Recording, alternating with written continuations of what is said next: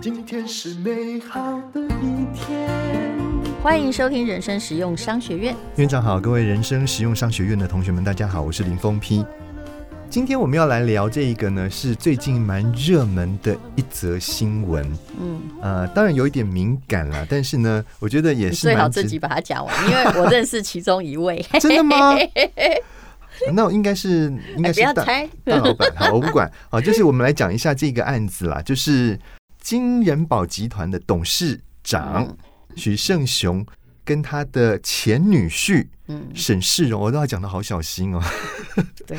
呃，我们不是要讨论八卦哈，就是我我们要讨论这个争夺的模式，因为这疫情这两年有很多的，就是目前很多台湾企业都遇到沉船的问题，嗯，甚至也有父子相争，是有没有？不止一个哦，啊，兄弟相争是更常见。那现在就变成翁婿斗法，嗯哼，其实在我看来，只要变成前女婿而又在同一公司，嗯，没斗法也会斗法的，嗯，对。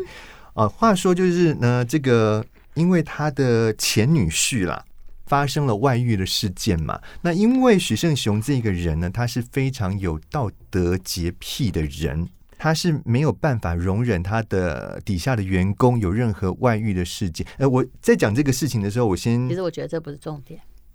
嗯，你不你说不是重点的意思是什么？不是，因为他是你女婿啊。呵。没有没有没有，我们先讲啊，你知道他其实，在一九八九年他们公司要走向全球化的时候，哈、嗯，他当时曾经派了三十三个员工当先遣部队到泰国去设厂。嗯，那那个时候你要想哦，这个如果被派去泰国的话，他等于就是要跟他自己的家庭要等于是隔开，因为他不可能携家带眷的到那边去，他是一个人要到那边去打拼的。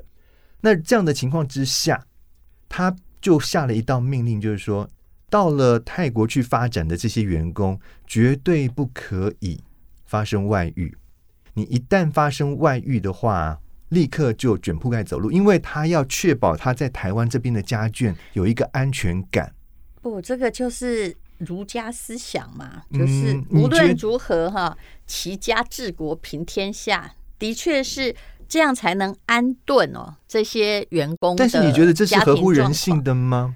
身板难道我可以说哦，欢迎你们去泰国？不是，不是，我的意思就是说，他这样子，你觉得他设下这样子的一个禁令，我觉得员工会遵守的可能性有多高？怎么？你怎么可能问我呢？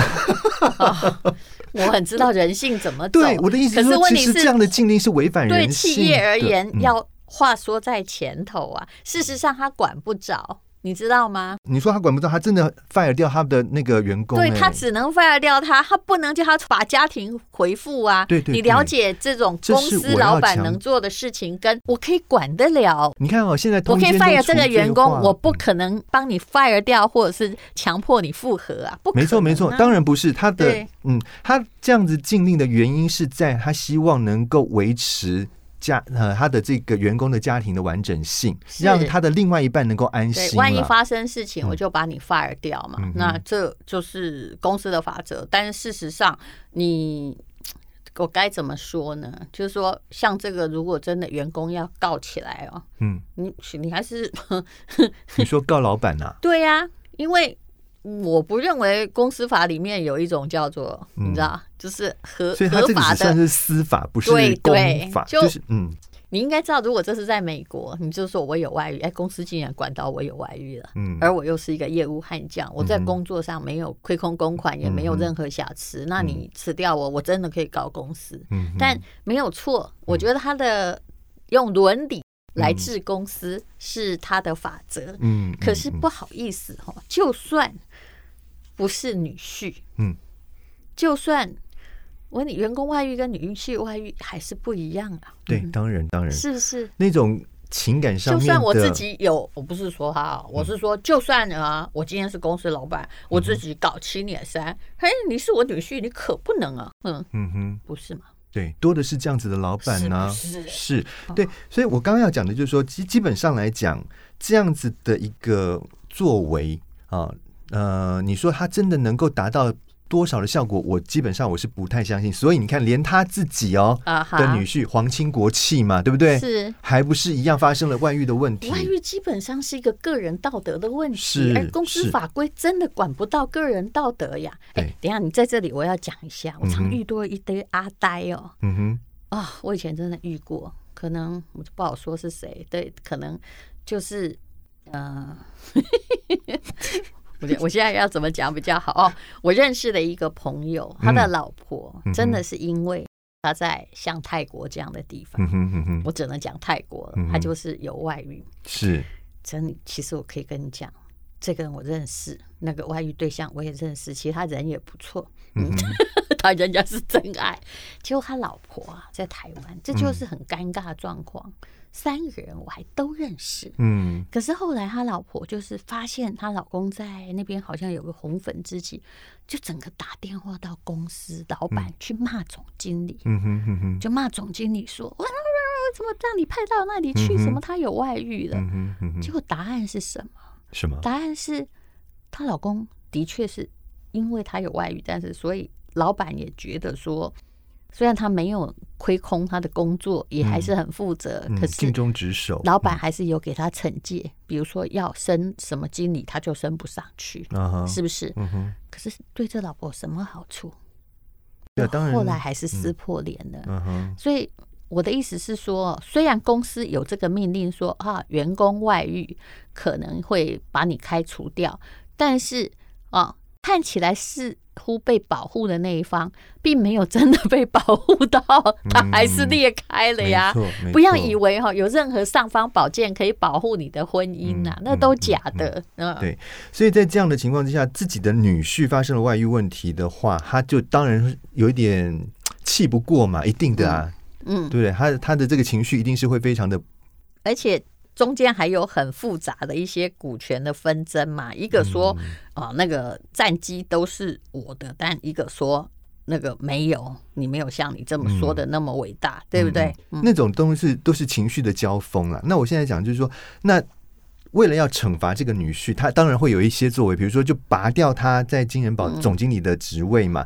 后来还是因为有人求情，势力也已经大了。嗯，对啊，当然喽。嗯。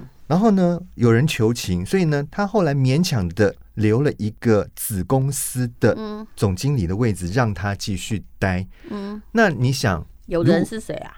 啊，就是可能他身边的人啦。嗯，反正就是他们自己的人吧，就是出来求情嘛，就是说，哎，你不要这么没有。其实他也蛮有，就是他也有汗马功劳，对他也有他的付出嘛，哈。那后来留了一个子公司的总经理的位置让他做，但是呢。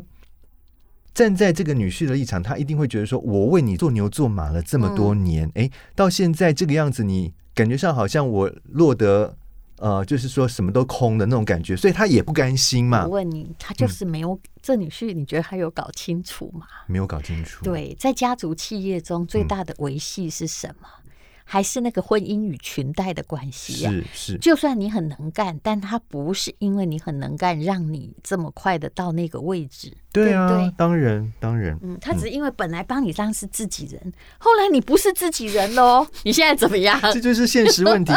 那他现在就是说，他就提出一些这个反制的做法嘛，他就控告这个公司，嗯，控告公司什么什么呢？就是说，当时啊，他们公司跟这个另外一家公司叫做同宝光电的有这个投资案，然后后来这个同宝光电又被这个奇美和群创合并了，嗯，最后存续的公司是群创了，所以他在这个合并案当中，他后来就是变成拥有了一些群创的股票，但是呢，金人宝他们又。好像不太想再介入这个公司的经营，所以他就决定把这个股票卖掉。嗯，那卖掉的总值因为没有超过三亿元，嗯，所以他就没有经过董事会的一个程序。嗯，那这件事情后来被这个女婿知道，但无巧不巧的是，后来因为股价上涨的关系，所以他的总值其实是有超过三亿元的。所以那个女婿就用这一点给卡了，对，你知道吗？就去告公司说你们都没有按照这个合法程序，我找到你的瑕疵了。嗯。那这个老板就是觉得许胜雄就觉得莫名其妙，你明明就都知道整个过程的，你现在用这个方式在告公司，而且重点他很生气是什么，你知道吗？你现在还是我们子公司里面的某一个公司的总经理，你作俑的是这个公司的资源，你居然用公司的资源来打公司，这招叫损人不利己。对啊，是损人不利己啊。那为什么？一定心里有股气在嘛。嗯，嗯，心里有股气在的人，其实是要搞得你死我也无所谓，鱼死网破。就是哎，你既然要把我赶出去，是不是？那我就得让你很难堪。是的。那后来这个许胜雄这边当然也不甘示弱嘛，他也告这个前女婿，告他什么呢？因为那个。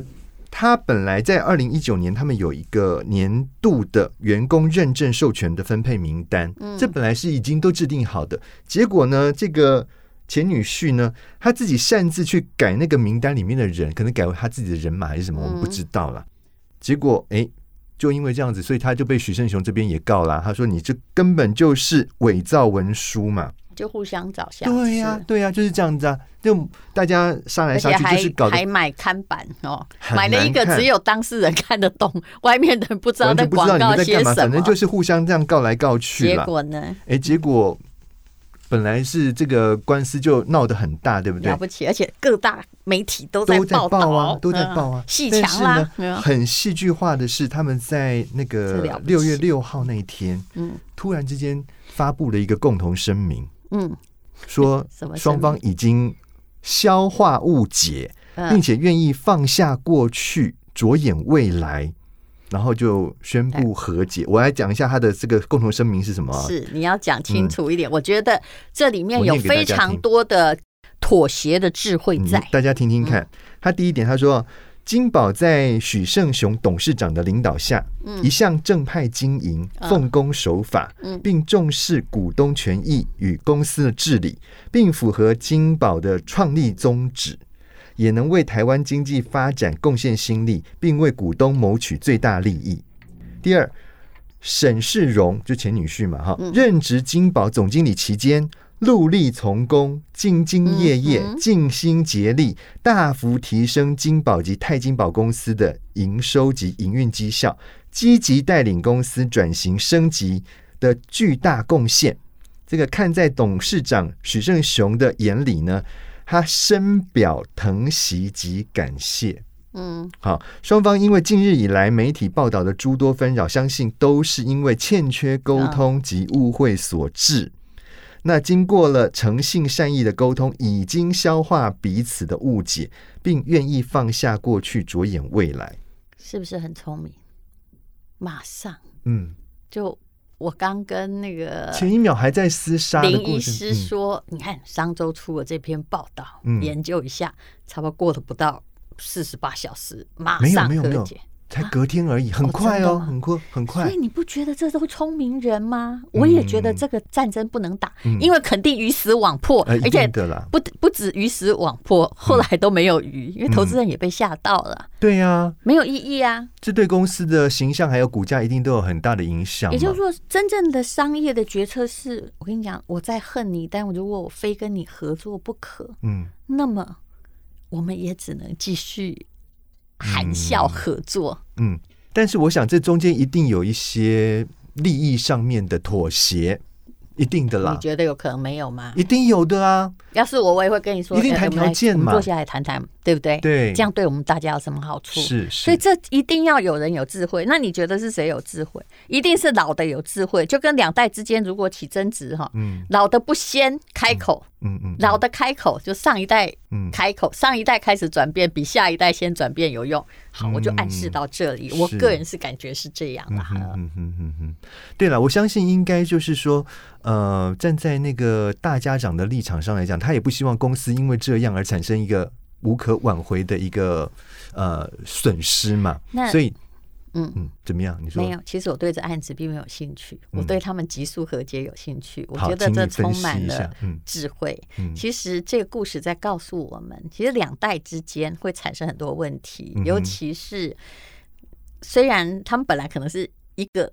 家庭后来已经裂成两个家庭。嗯，其实继续鱼死网破，继续破，显然不是方法。大家要不要迅速的用智慧马上收手？